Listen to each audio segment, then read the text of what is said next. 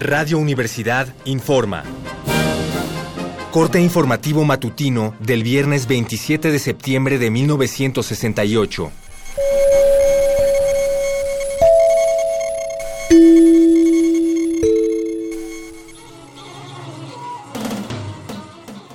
Se nos informa que esta mañana agentes del servicio secreto detuvieron en la unidad Nonoalco, Tlatelolco, a ocho individuos que dijeron ser empleados del gobierno.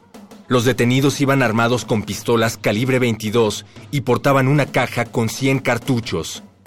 También en Tlatelolco se llevó a cabo un mitin esta mañana, organizado, esta vez, por un grupo de mujeres que habita en dicha unidad.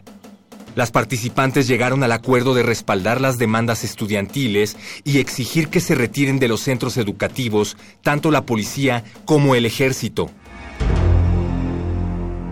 En otras noticias, nuestros reporteros nos informan que en la Cámara de Diputados se constituyó hace media hora una comisión especial para analizar el problema estudiantil.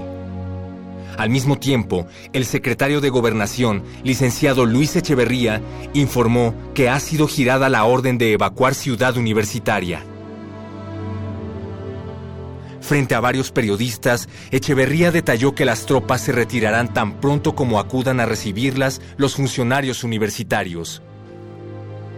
Por último, como recordará, el día de ayer en Jalapa, Veracruz, policías y granaderos disolvieron violentamente una manifestación de apoyo al movimiento estudiantil.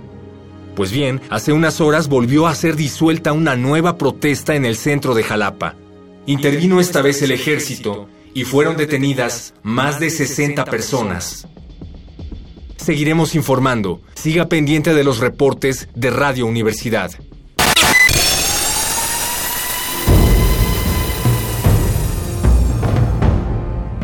M68. 50 años del movimiento estudiantil.